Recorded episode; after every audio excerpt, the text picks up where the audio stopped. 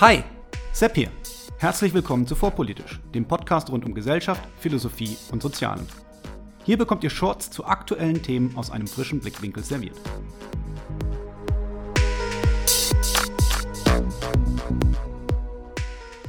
Hallo und herzlich willkommen zu einer neuen Ausgabe von Vorpolitisch Meets. Heute mit Anne Schelzig, Autorin von Nicht die Liebe macht blind, erschienen 2023 im Querverlag. Hallo Anne. Hallo. Schön, dass es geklappt hat. Ich beginne meine Sendungen immer gleich. Möchtest du dich einmal kurz unseren Hörern selbst vorstellen?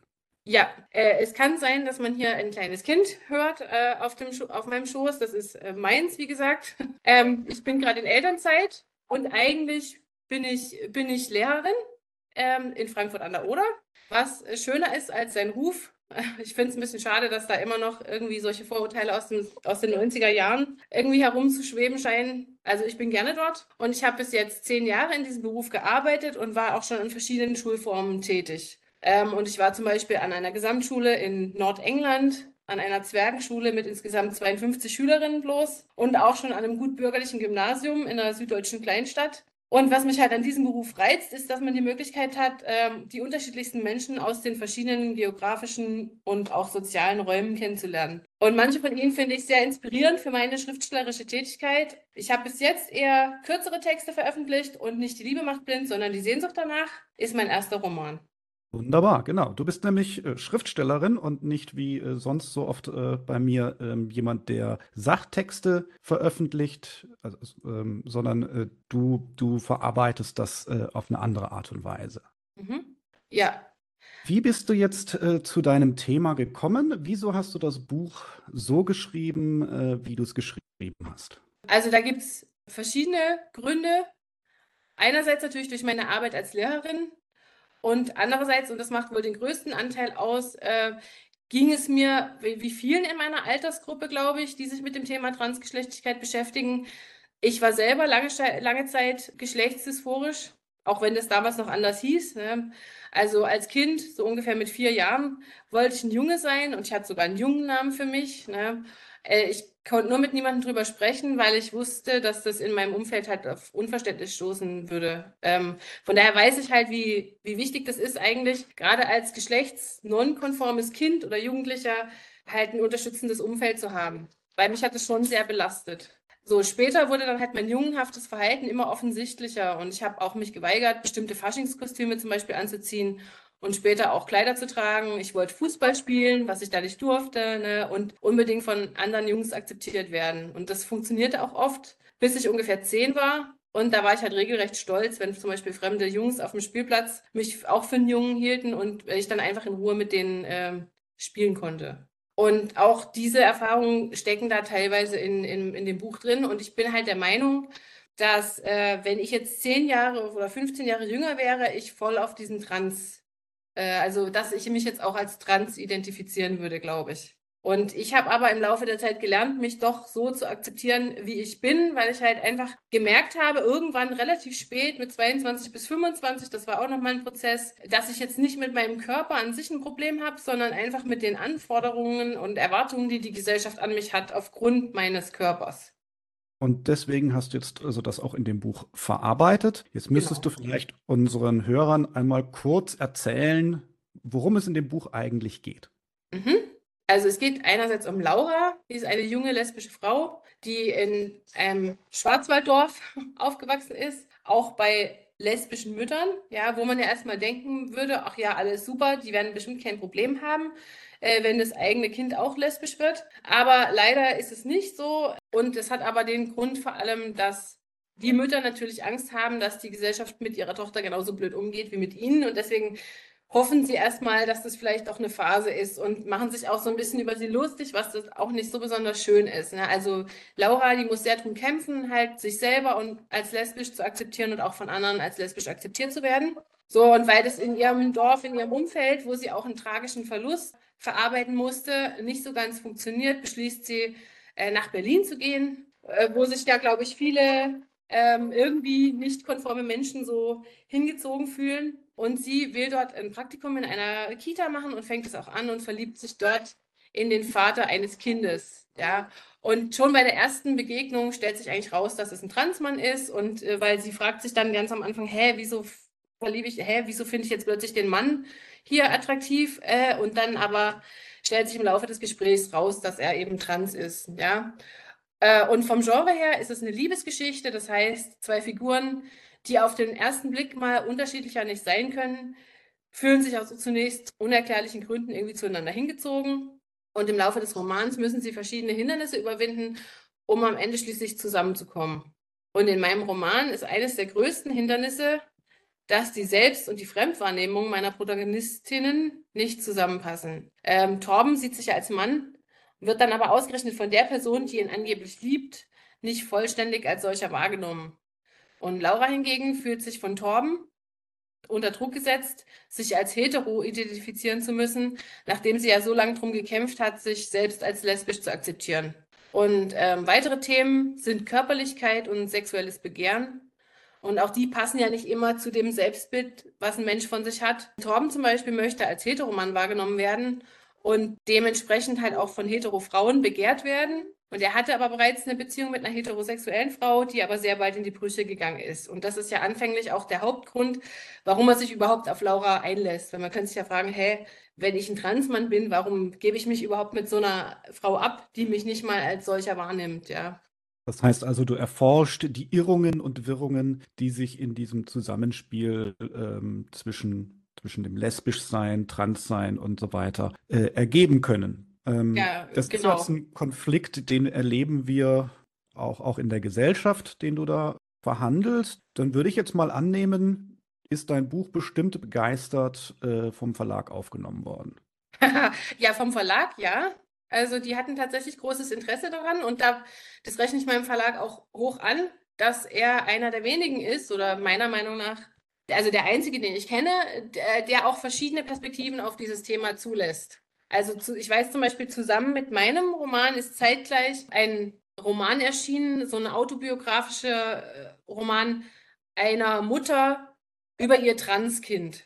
Ja, und das hat natürlich eine komplett gegengesetz, äh, gegensätzliche Perspektive auf dieses Thema. Und ich fand es halt schön, dass halt beide Romane einfach rauskommen äh, durften zur gleichen Zeit, weil es einfach zeigt, es gibt halt verschiedene Perspektiven auf das Thema und nicht nur das, was jetzt gerade in den Medien auch so äh, sehr stark forciert wird, meiner Meinung nach. Weil viele Hörer das wahrscheinlich nicht kennen, magst du vielleicht einfach mal ganz kurz so als Schriftstellerin uns jetzt fernab vom Thema Trans oder vom Inhalt deines, deines Buches sagen, äh, wie macht man das dann überhaupt so? Also ich, ich habe noch nie äh, einen Roman veröffentlicht. Also wie, wie sind da so die, die verschiedenen Schritte? Ja, also es ist ja immer ein bisschen, ähm, also es gibt einmal wie man es machen soll und einmal, wie es dann tatsächlich abläuft. Also das Standardprozedere theoretisch ist heutzutage, man sucht sich eine Agentin oder einen Agenten und äh, um an so einen Agenten zu kommen, ähm, schickt man dem äh, ein Exposé und eine Textprobe. Ja, also ein Exposé ist, worum geht es in meinem Roman oder es ist egal, ob der fertig geschrieben ist oder nicht. Ich sage einfach mal, Worum geht es da? Was ist es für ein Genre? Wie viele Seiten wird es haben? Welche Zielgruppe ist damit angesprochen? Und dann schicke ich eine Textprobe von ungefähr 10 bis 20 Seiten. Das schreiben die meistens auf ihrer Webseite, was sie wollen. Und dann hat man, wenn man das große Glück hat, einen Agenten zu finden, setzt er sich dann für einen ein und verhandelt dann mit Verlagen irgendwelche ähm, Prozentsätze, die man dann kriegt vom verkauften Buch. So, und bei mir war das jetzt ein bisschen anders. Ich habe äh, mich gleich an einen Verlag gewandt, was eigentlich heutzutage eher unüblich ist, aber immer noch auch funktioniert weil ich eben wusste, dass dieser Verlag eben dem Thema Trans gegenüber, also dass sie, dass sie da halt einen vielfältigen Blick drauf haben. Und da habe ich gedacht, ach, das würde doch äh, zu diesem Verlag passen. Und ich kannte auch meine Verlegerin äh, Ilona Bubeck, die kannte ich schon von verschiedenen anderen ähm, LGBT-Veranstaltungen, sag ich mal. Und dann äh, bin ich einmal ins Gespräch mit ihr gekommen und habe einfach gedacht, so jetzt nimmst du mal deinen Mut zusammen und erzählst ihr so ein bisschen von dir. Na, dann habe ich erzählt, ich schreibe und darum geht's. Könnt ihr euch das vorstellen? Und dann meinten sie so, ja, äh, schick uns mal eine Textprobe eben auch. Das wollten die dann auch und ein Exposé. Und das habe ich dann hingeschickt. Und dann meinten sie halt, ja, können wir uns vorstellen, aber wir müssen halt erstmal das ganze Manuskript äh, lesen. Das ist das, das, was heutzutage eher unüblich ist. Aber das ist natürlich, kann jeder Verlag für sich entscheiden. Und gerade wenn es ein kleinerer Verlag ist, dann wollen die natürlich sicher gehen, bei einer Erstlingsautorin zumal, schafft die das überhaupt, das Ding fertig zu schreiben, ja, weil es passiert öfter mal, auch bei größeren Verlagen, dass äh, dann irgendwie ganz begeistert sich auf einen Stoff gestürzt wird und dann schafft der arme Autor, die arme Autorin das gar nicht fertig zu schreiben und dann muss irgendein Hausautor von so einem größeren Verlag das Ding fertig schreiben äh, und das merkt man den Büchern meiner Meinung nach auch manchmal an. Das heißt, ich habe ein Jahr später dann das vollständige Manuskript hingeschickt. Ich wusste halt, hm, das war noch nicht so ganz rund, aber äh, meine Verlegerin meinte dann, ach, jetzt schick's erstmal, wir gucken erstmal, ob es überhaupt was ist. Und dann gibt es ja noch das Lektorat.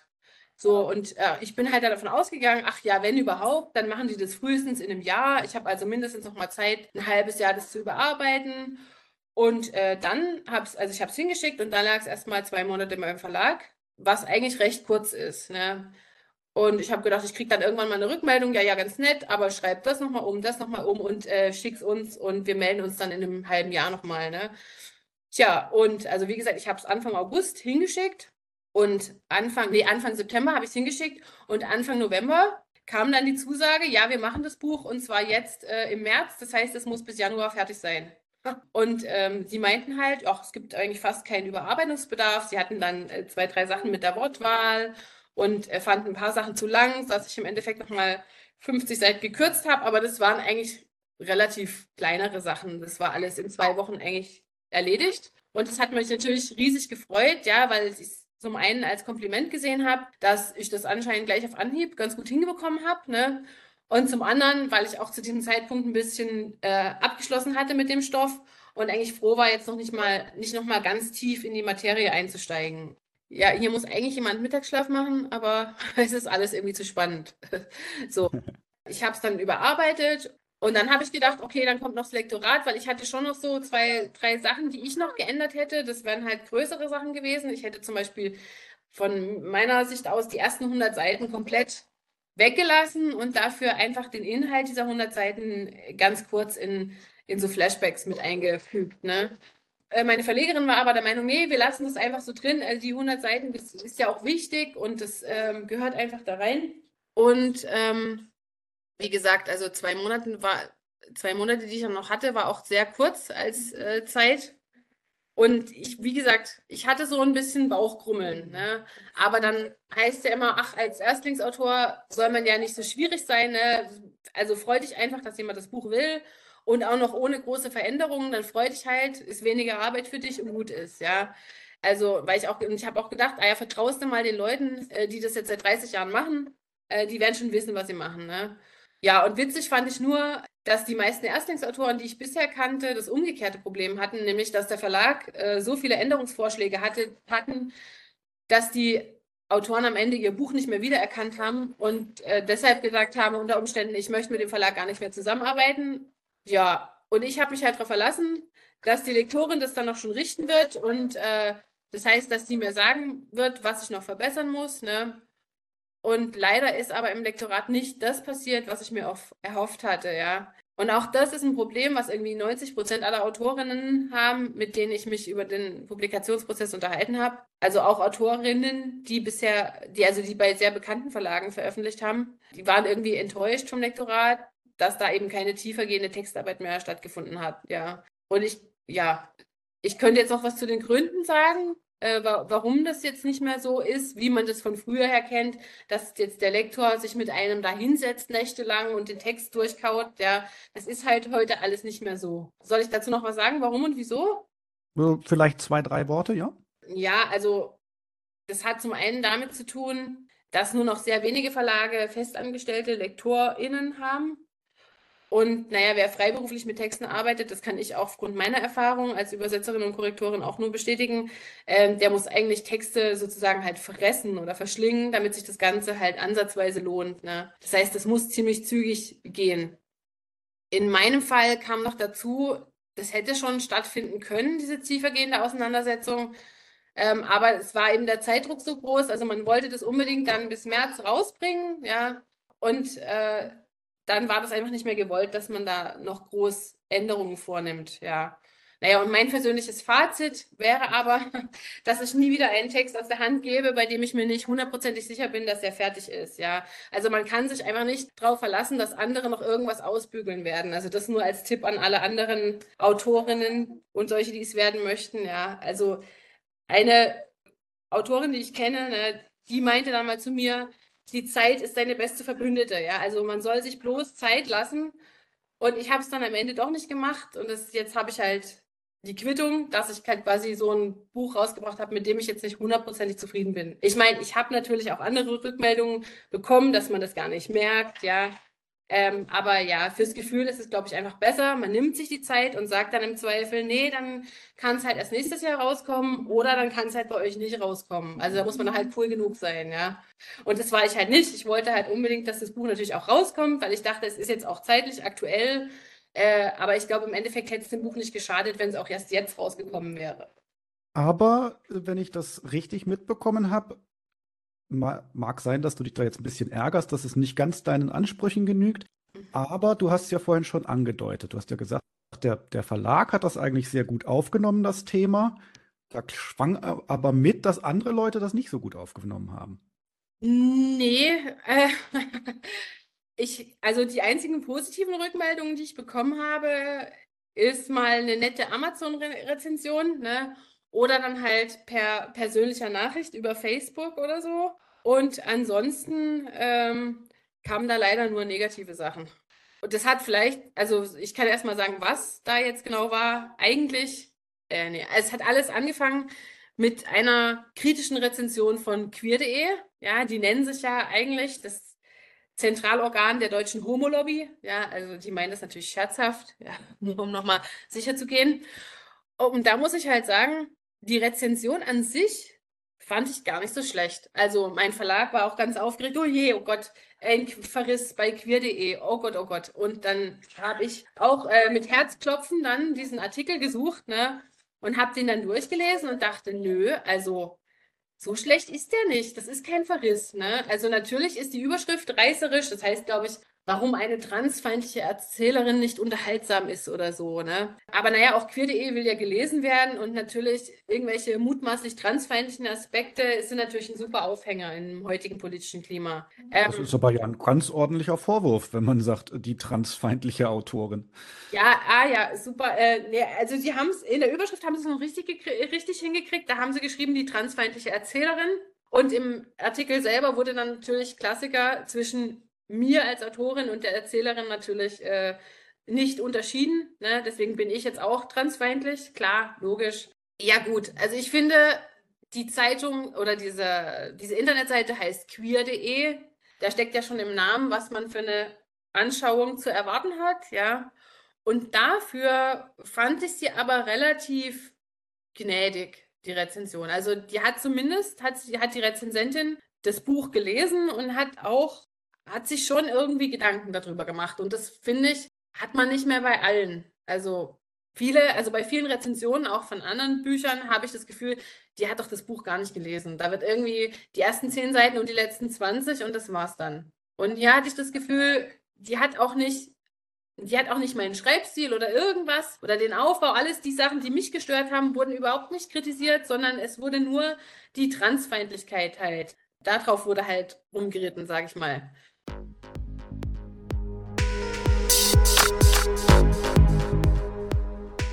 Gefällt euch vorpolitisch? Gefällt euch vorpolitisch genug, um den Podcast aktiv zu unterstützen? Wenn ja, dann könnt ihr mir über die Coffee-App einen virtuellen Kaffee ausgeben. Einfach auf co-fi.com-vorpolitisch gehen und spenden. Das ist ko-fi.com-vorpolitisch. Für jede Unterstützung jetzt schon. Vielen herzlichen Dank.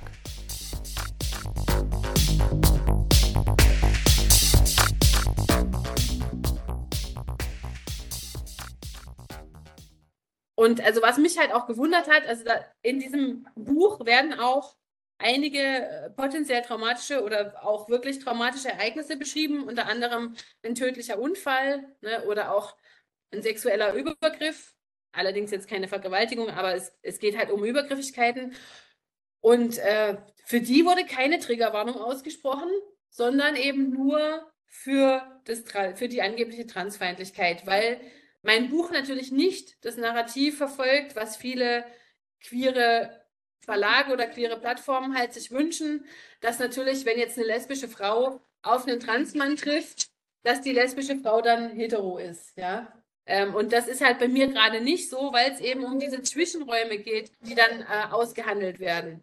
Genau. Und das, dieser Themenkomplex, der ist ja eigentlich ganz spannend, denn dieses Problem mit der Eigenwahrnehmung, Fremdwahrnehmung, die, äh, die gibt es ja bei, bei, bei Transmenschen häufiger. Also ich kenne da einen ähnlichen Fall, wo es eine, eine Hetero-Frau und eine Transfrau sind. Die waren lange verheiratet mit drei Kindern vor der Transition, die dann eben auch genau sowas, äh, wie du es beschreibst, ähm, ja, aushandeln mussten, da die Frau sich weiterhin als hetero verstanden hat, die Transfrau aber natürlich in ihrer, ja, als Frau auch gesehen und anerkannt werden wollte, gerade eben auch von ihrer Partnerin.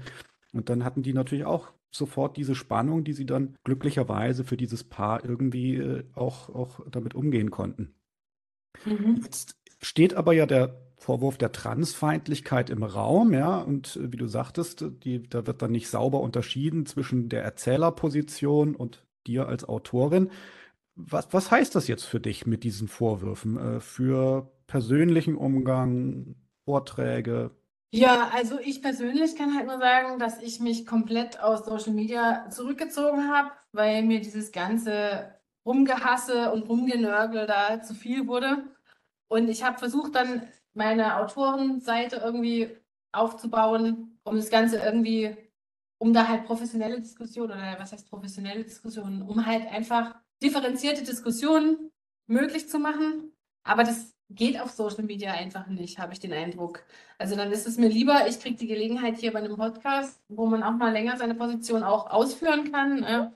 Äh, ich glaube, Social Media sind auch gar nicht, es ist auch gar nicht gewollt, dass man auf Social Media irgendwie diskutiert groß, sondern da geht es halt nur um Plop, ich finde das und nee, ich finde aber das, dass man sich ja irgendwie in die Wolle kriegt, weil das bringt ja die Klicks.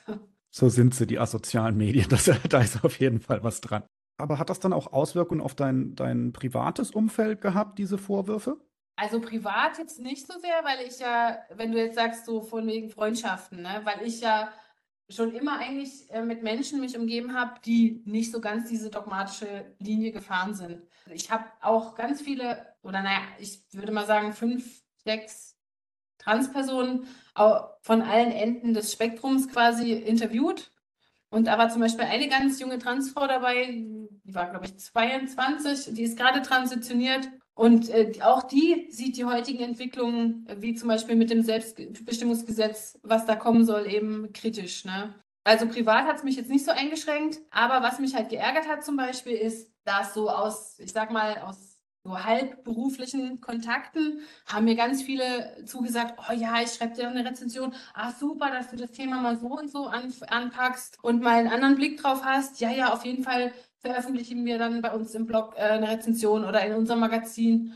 Oh, und dann am Ende, nach dieser queer.de Rezension, kam halt gar nichts mehr. Dann hieß, nee, können wir nicht. Und nee, ach, ist uns jetzt doch nicht so. Und äh, irgendwie kommen ja auch die Lesben so schlecht weg. Naja, das ist halt auch ein Problem, was dann viele Lesben halt hatten, dass ich natürlich, es kommen halt Lesben vor in meinem Buch und es kommen Transpersonen vor. Und natürlich kann man die Art, wie ich Transpersonen beschreibe, kritisch sehen, ja, oder von mir aus auch feindlich, äh, weil ich halt nicht dieses Narrativ reproduziere. Jeder, der sagt, ich bin XY, ist auch XY. Und natürlich aber sind jetzt auch die Lesben nicht die Heiligen, ja. Auch die machen Fehler, auch die gehen mit ihrem Kind vielleicht nicht immer besonders toll um. Wie alle Eltern halt. Jede, alle Eltern machen mal Fehler. Und das hat dann wiederum aber viele Lesben gestört, die sich dann irgendwie so gewünscht hätten, naja, die Trans-Menschen werden irgendwie so ins Abseits gestellt und dafür sind aber die Lesben die tollen. Aber das mache ich halt auch nicht. Also ich schreibe keine, ich schreibe halt Literatur und keine Manifeste. Äh, und ich mache auch keine queere Erbauungsliteratur oder so. Ja? Also mir geht es um die Menschen und ich wollte das Zusammenspiel von verschiedenen Menschen aus ganz unterschiedlichen Umfeldern halt mir angucken.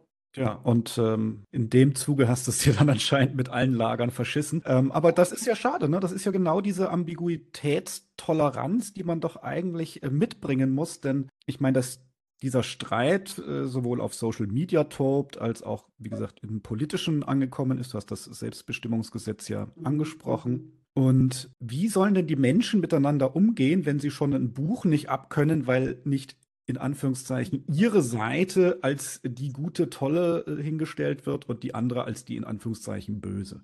Das weiß ich nicht, wie wir da als Gesellschaft äh, auf den grünen Zweig kommen sollen. Ja, und es ist mir auch in anderen Zusammenhängen aufgefallen. Also ich meine, ich bin ja Lehrerin und das ist das natürlich so ein Anfängerfehler von so einem Siebtklässler, dass die halt Autor und Erzähler nicht auseinanderbringen. Das ist der Klassiker einfach. Und das ist mir aber auch auf Lesungen passiert. Ich wurde wirklich mehrfach als Tochter lesbischer Mütter präsentiert, ja. Am Anfang habe ich mich aufgeregt, weil ich denke, ich bin hier auf einer literarischen Veranstaltung und nicht mal ihr kriegt das hin. Ist halt irgendwie schon auffallen als Leser, mit welcher Intention ein Autor eine Sache darstellt. Aber weil viele Menschen meiner Meinung nach heutzutage keine Leseerfahrung mehr haben, sehen die das nicht. Wenn man es nicht ihnen wirklich mit dem Zaunpfahl reinwinkt, sozusagen, ja, wie sie jetzt was zu lesen haben. Und das fällt mir auch auf, gerade bei so queeren Büchern, da wird dem, dem Leser dann immer mitgeliefert, was er jetzt von einer Szene zu halten hat. Und so Literatur schreibe ich halt nicht. Bei mir muss man selber denken. Furchtbar. Du kannst die Leute doch nicht einfach so äh, ohne Betreuung selber denken lassen. ja, aber was heißt das jetzt für dich? Ähm, was sind denn so deine nächsten Projekte? Würdest du so ein Projekt nochmal angehen? Machst du jetzt was ganz anderes? Sagst du, nee, da habe ich mir einmal die Finger verbrannt, das mache ich auch deswegen nicht mehr? Nö, also ich werde mich natürlich nicht davon beeinflussen lassen vom Zeitgeist, über welche Sachen ich jetzt schreibe. Ja, ich werde natürlich weiter Sachen beschreiben, die ich für wichtig halte, ja, oder mich mit Sachen auseinandersetzen, die ich für relevant halte. Aber eine Sache möchte ich gerne noch erwähnen, und zwar, man steckt schon irgendwie in einer Zwickmühle in der heutigen identitätspolitischen Debatten, Kultur oder Unkultur. Und zwar, ähm, mir wurde auch in diesem queer.de Artikel latent und in diesem und in den Kommentaren darunter dann explizit vorgeworfen, dass ich ja selber nicht trans bin und aber trotzdem es wage, über einen Transmenschen zu schreiben. Und ich habe mich da tatsächlich beeinflussen lassen. Ich wollte das Buch eigentlich aus zwei Perspektiven schreiben. Und zwar einmal aus der Perspektive von Laura, der lesbischen Frau, und einmal aus der Perspektive von Torben, dem Transmann, der ja eigentlich auch der Sympathieträger des ganzen Romans dann geworden ist. Ja? Und das, glaube ich, hätte dem Buch auch nochmal richtig gut getan weil Laura durch ihre Vorerfahrung und auch durch den traumatischen Verlust, den sie halt hatte, ähm, eine sehr negative Sicht auf die Dinge hat. Und das haben mir Leute gesagt, das zieht auf die Dauer wirklich runter. Und der Torben, der ist ja schon auch weiter in seiner Entwicklung und der ist eigentlich ganz äh, okay mit sich und der Welt jetzt. Und äh, der hätte, glaube ich, alles nochmal ein bisschen positiver gesehen tatsächlich. Aber das habe ich mich halt nicht getraut weil ich halt eben wirklich dachte, okay, ich bin nicht trans, ich kann nicht aus der Perspektive von einer Person schreiben, die transitioniert ist. Ja, und das finde ich halt so schade ähm, in der heutigen Zeit, weil das eigentliche Dilemma ist nämlich, also auf der einen Seite soll man dann gerade, wenn man jetzt zu einer Gruppe gehört, die als Minderheit oder Randgruppe oder so angesehen wird, darf man sich nur zu bestimmten Themen, die diese Randgruppen be betreffen, äußern, wenn man selber zu dieser Randgruppe gehört. Ja? Und auf der anderen Seite wird einem aber gerade das dann zum Vorwurf gemacht. Also so nach dem Motto, äh, du kannst ja eh nur autobiografisch schreiben, du schreibst ja eh nur über Sachen, die du selber erlebt hast. Ja? Das ist auch natürlich was, was mir äh, aufgefallen ist, dass da irgendwelche Szenen vorkommen und dann halt gefragt wurde, oh je, wie hast denn du das verkraftet? Und dann sage ich halt gar nicht. Und dann, oh je, ja, weil ich habe es gar nicht erlebt. Also Weißt, verstehst du das Dilemma, was ich meine? Ich verstehe, ja, natürlich verstehe ich das Dilemma. Jetzt muss ich einfach mal so einfach mal, mal fragen. Du darfst natürlich auch sagen, das geht mich einen Scheißdreck an, ja. bist, bist du denn selber lesbisch? Ja. Ja, das ja. heißt also, da hast du aus einer Perspektive geschrieben, die man dir in Anführungszeichen gestattet. Ja, äh, allerdings ist das halt auch die unsympathische Perspektive und das ist, äh, war auch Absicht, weil ich damit halt eigentlich die den Blickwinkel wiedergeben wollte, den meiner Meinung nach viele Menschen immer noch gerade auf lesbische Frauen halt haben. Und So, meine Lieben, an dieser Stelle ist das Baby, das ihr ja bestimmt im Hintergrund das ein oder andere Mal gehört habt, zu unruhig geworden und hat beschlossen, dass das Interview hiermit beendet ist. Ich konnte mit Anne aber noch klären, ob es weitere Punkte gibt, die sie noch gerne untergebracht hätte, und sie meinte, dass alles Wesentliche geklärt sei. Wir haben also beschlossen, nicht noch nachträglich aufzunehmen. Ich hoffe, es hat euch trotzdem gefallen und Interesse geweckt an Annes Buch. Das war Anne Schelzig mit Nicht die Liebe macht blind, sondern die Sehnsucht danach.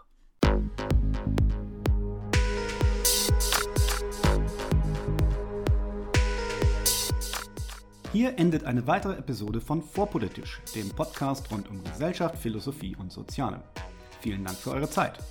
Und wenn es euch gefallen hat, hört beim nächsten Mal wieder zu und vor allem teilt den Link zu diesem Kanal auf Facebook, Twitter und wo ihr sonst noch unterwegs seid. Warum nicht jetzt sofort? Ich bin Sepp, macht's gut und bis zum nächsten Mal.